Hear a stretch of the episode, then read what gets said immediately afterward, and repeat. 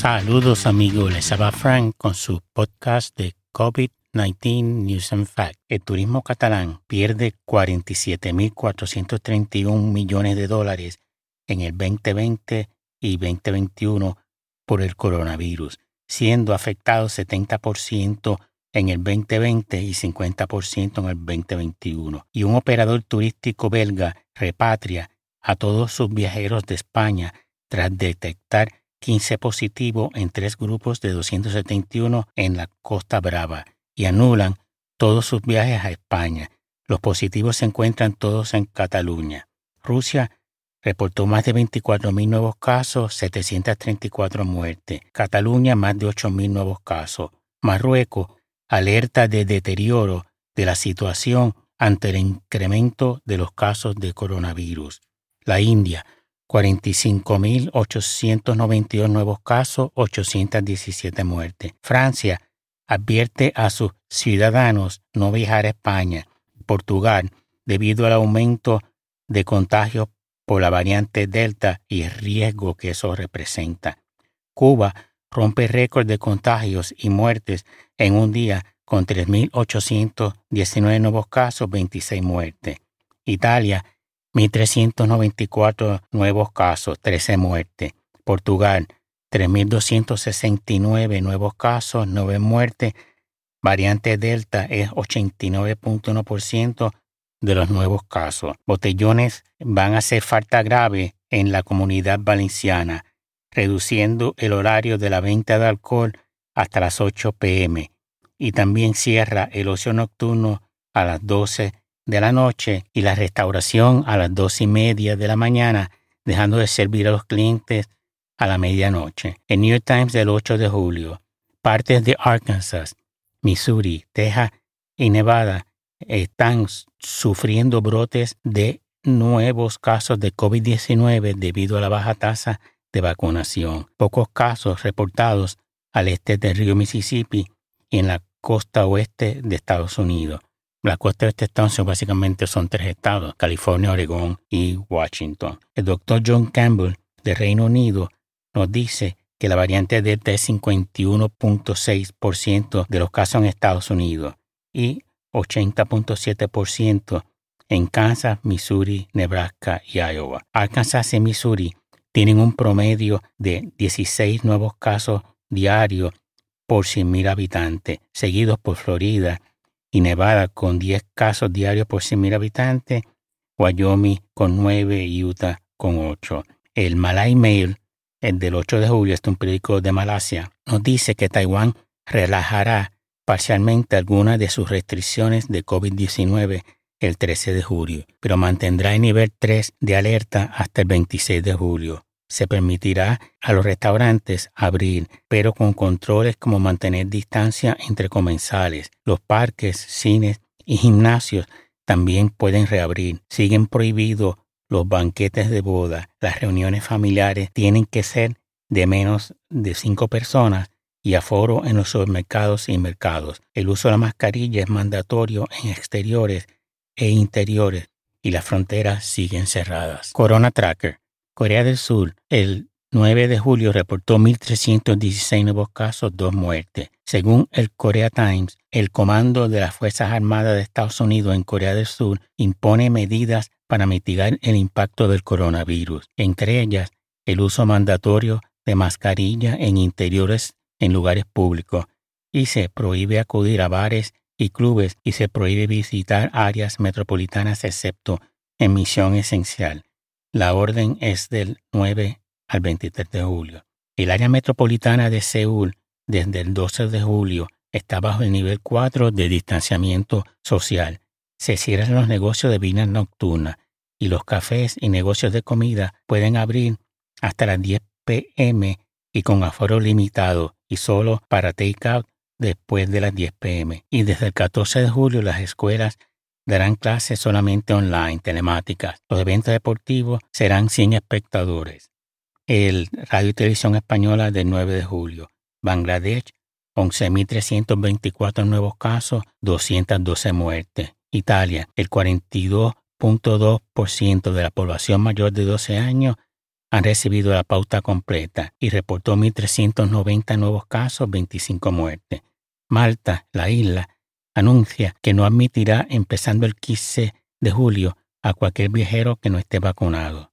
Israel, todos los viajeros que lleguen al país, incluyendo los vacunados, deben guardar 24 horas de cuarentena, mientras que los procedentes de 16 países en particular deberán guardar restricciones particulares de 14 días de aislamiento o 10 días con dos resultados negativos de pruebas de COVID-19. Cuba, 6.422 nuevos casos, 1.459 muertes.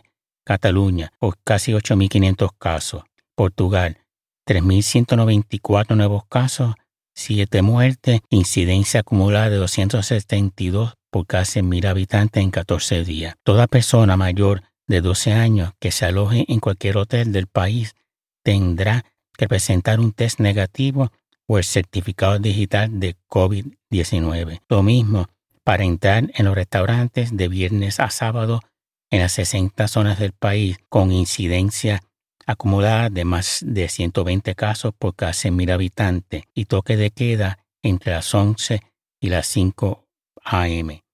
Honduras, 930 nuevos casos, 17 muertes. Un otro operador turístico belga repatriará a 350 jóvenes, 26 de ellos contagiados, que están en la Costa Brava, confinados en un hotel. España, 17.317 nuevos casos, 28 muertes, incidencia acumulada en 14 días, 277.9 por cada 100.000 habitantes.